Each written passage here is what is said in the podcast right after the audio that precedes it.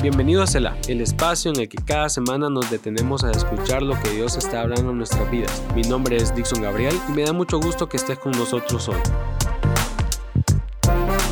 Bienvenido al primer episodio de esta tercera temporada. ¡Wow! ¡Qué bien se sintió decir eso! Sí, este es el primer episodio de esta tercera temporada en la que vamos a estar hablando acerca de aquellas cosas ah, que creo que podemos escuchar si detenemos si nos detenemos un poco para escuchar lo que Dios está diciendo. Y creo que de todas las temporadas o de las tres temporadas que, he sacado hasta ahora de este podcast, esta es una de las que voy a disfrutar más, eh, más en grabar, ya que creo que es eh, más personal que las anteriores, ya que en esta voy a tratar de, de vertir todo mi corazón, de vertir toda mi alma en, en cada uno de estos episodios, para poder hablar acerca de, de manera puntual, pero también de manera práctica de algunas cosas que he aprendido a lo largo de, mi vida como, como hijo de Dios y, a lo largo de, estos años como, como cristiano.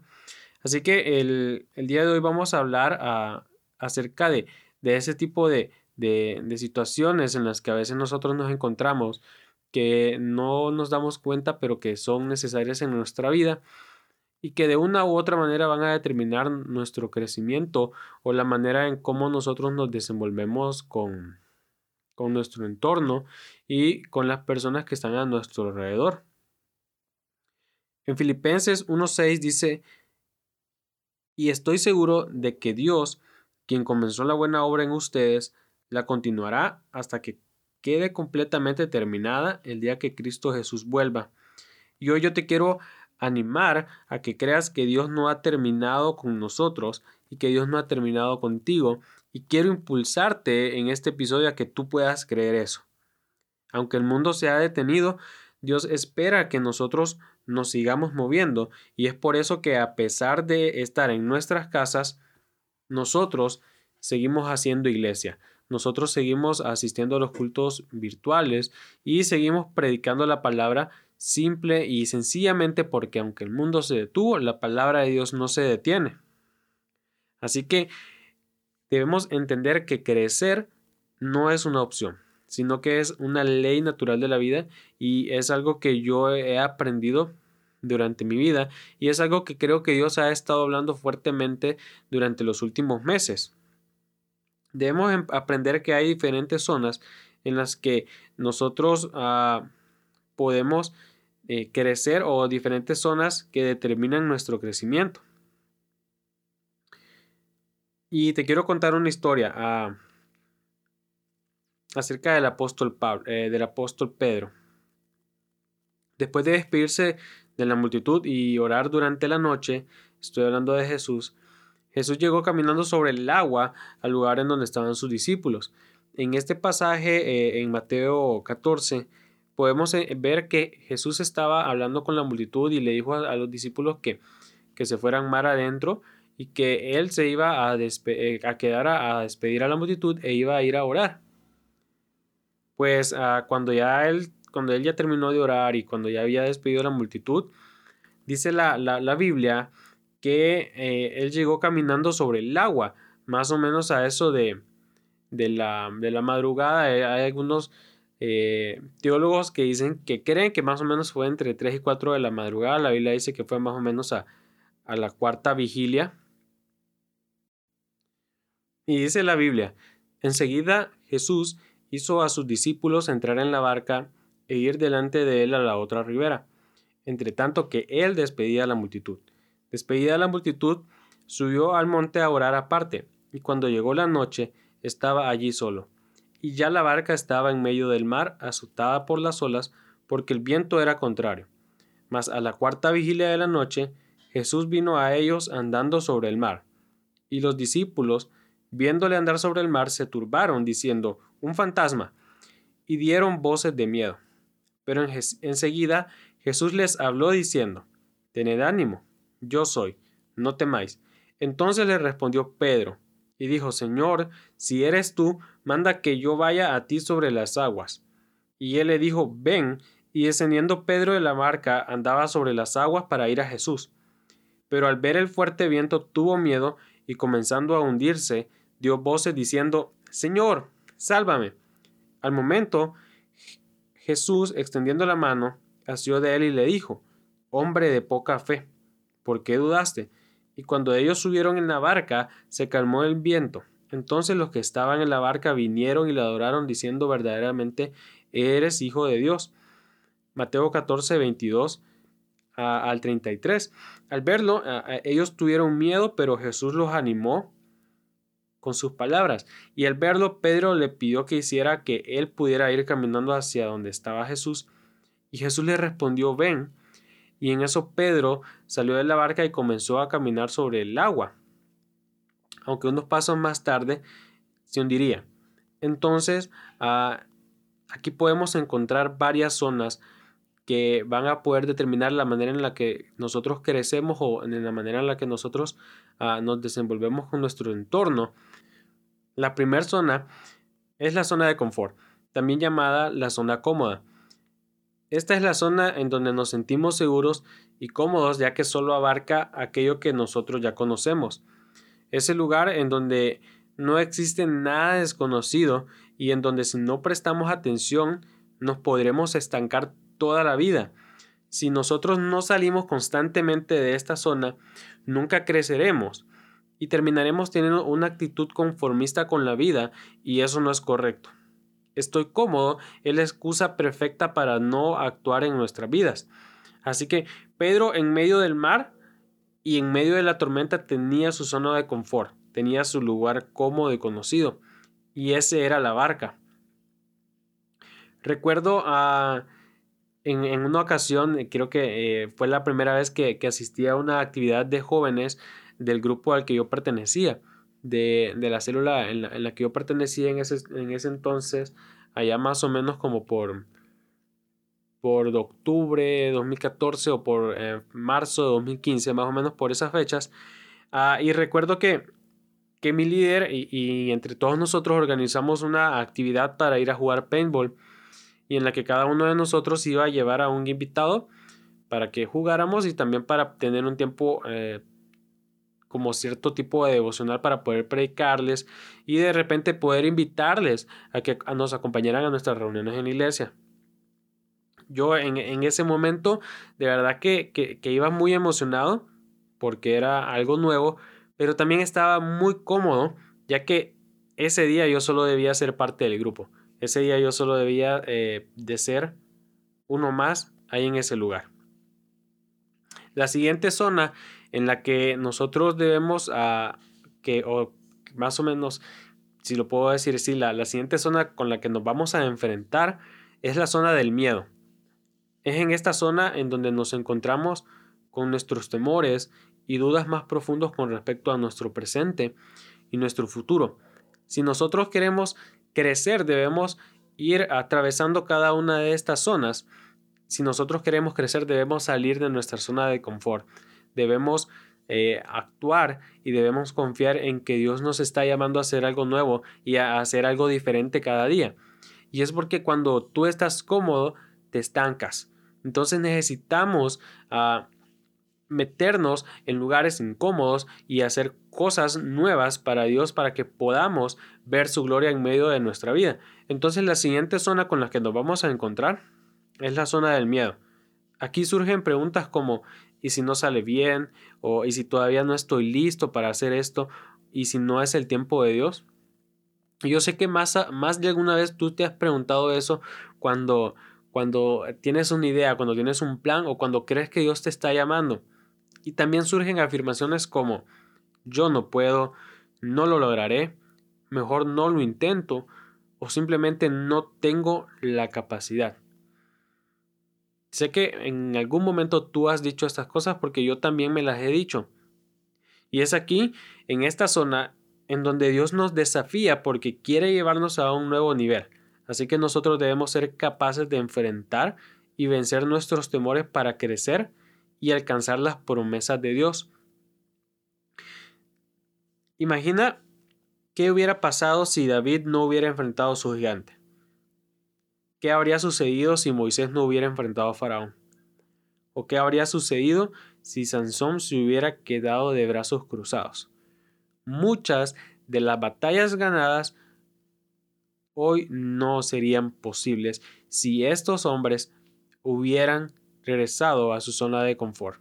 Y es que cuando, cuando nosotros intentamos salir de nuestra zona de confort, la manera en cómo enfrentemos la siguiente zona, que es la zona del miedo, va a determinar si realmente estamos dispuestos a arriesgar algo de nosotros para poder crecer y encontrar algo de parte de Dios. Y es porque el miedo, el temor nos va a hacer retroceder. Y esto fue lo que estaba sucediendo con el pueblo de Israel cuando habían salido de Egipto y estaban en el desierto y quisieron regresar. Tenían miedo a lo desconocido, entonces querían regresar a su lugar conocido, querían regresar a su zona de confort. Pero tú y yo sabemos que si nosotros decidimos dejar a un lado lo que Dios nos está diciendo y regresar a nuestra zona de confort, entonces habremos perdido una gran recompensa.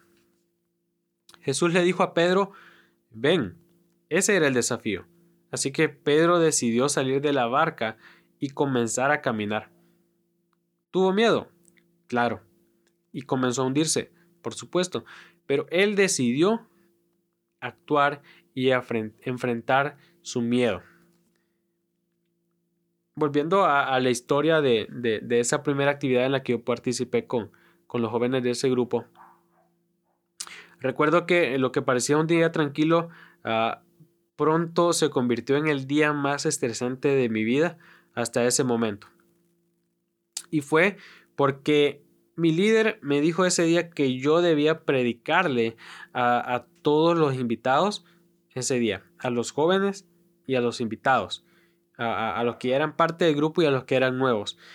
Para mí esa vez fue ah, uno de los días más estresantes porque recuerdo que, que ya estábamos listos para, para, para salir, habíamos alquilado un, pequeño bus y ya estábamos, eh, ya habíamos salido de, la reunión de, la iglesia, ya habíamos comido algo y eh, nos estábamos montando al bus, ya estábamos alistando las cosas que llevábamos y estábamos esperando a otro chavo que venía.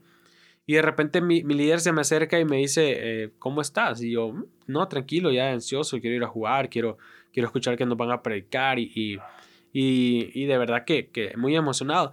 Y de repente me dice, qué bueno que estés emocionado porque a vos te toca dar la palabra hoy. Y se los juro, de repente mi, mente, todo, todo, todo a mi alrededor se detuvo, mi mente se bloqueó. Y lo primero que yo pensé fue, ¿qué les voy a decir a, estos chavos? ¿Qué les voy a decir? O sea, yo sé que si me equivoco, si confundo a, a Moisés con, con Jesús o si, con, o, si, o si confundo a Noé con, con, Josué, no va a haber problema porque, porque estos chavos me conocen, saben que, soy nuevo en la iglesia y, saben que estoy aprendiendo. Pero ¿qué sucede si me equivoco frente a los invitados que vienen, que nunca han escuchado una palabra, y que de repente van, que de repente yo voy a ser la única ah, opción que ellos van a tener de escuchar la palabra ahora? Les aseguro que esa era mi zona de miedo en ese momento estuve atemorizado durante todo el camino. Así que eso me llevó a poder entrar a la siguiente zona, que es la tercera zona y es la zona del aprendizaje.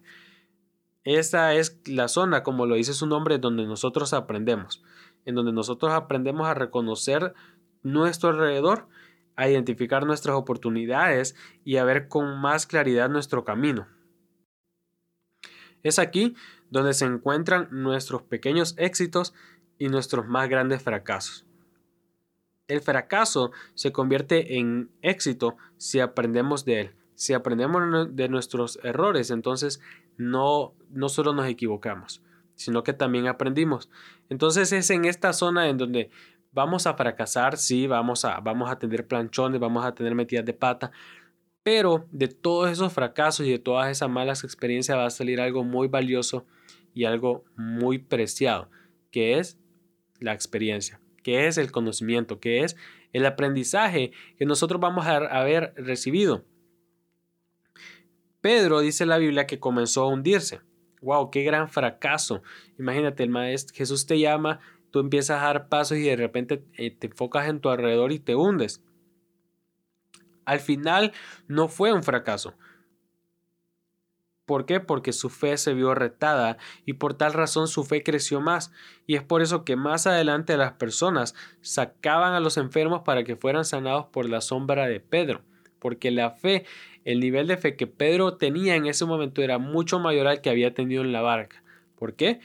Porque su fe fue retada. Él decidió salir a caminar y a pesar de que se hundió, él pudo salir adelante, él pudo crecer y pudo obtener un nuevo nivel de fe. Recuerdo que, que para esa reunión, para esa actividad, ah, no tuve tiempo ah, para pensar más las cosas y no tuve otra que enfrentar mis temores más intensos. Y uno de esos era hablar en público. Así que ah, decidí enfrentar mi temor y decidí embarcarme en esa zona del aprendizaje. Así que de camino al lugar de la actividad mientras íbamos en, en el bus, saqué mi Biblia y comencé a leer algunos versículos sin un plan, solo eh, intentando hojear mi Biblia, viendo dónde tenía algún versículo resaltado, intentando leerlo y, orando para que el versículo que eligiera fuera el versículo ah, más evangelista de todo el mundo y el más fácil de poder ah, predicar. Y para que sepan, no, no fue Juan 3:16, se los prometo. Así que ah, mientras hojeaba mi Biblia, iba intentando que Dios hablara.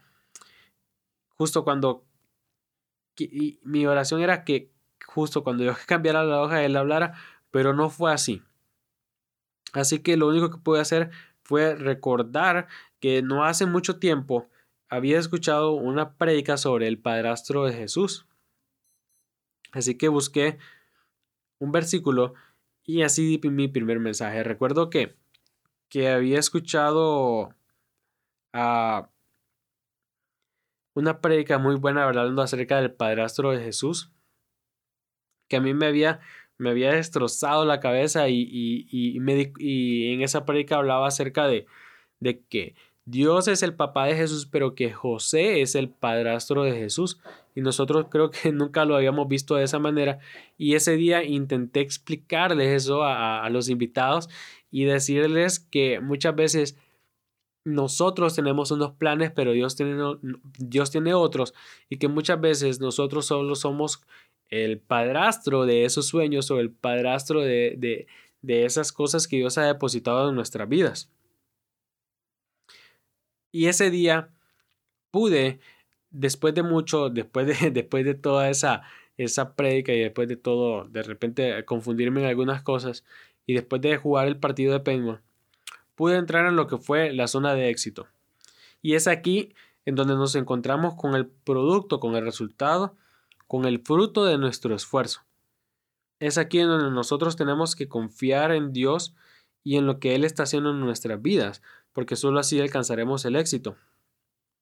Recuerdo que al final del día ah, no fue la mejor prédica, en realidad ni siquiera era mi prédica, como se los dije, eh, se la había robado a Dante Hebel, porque en, ese entonces escuchaba bastante al pastor Dante. Pero a partir de ese día aprendí a siempre estar preparado para cualquier momento y a no darme por vencido aunque el panorama sea incierto.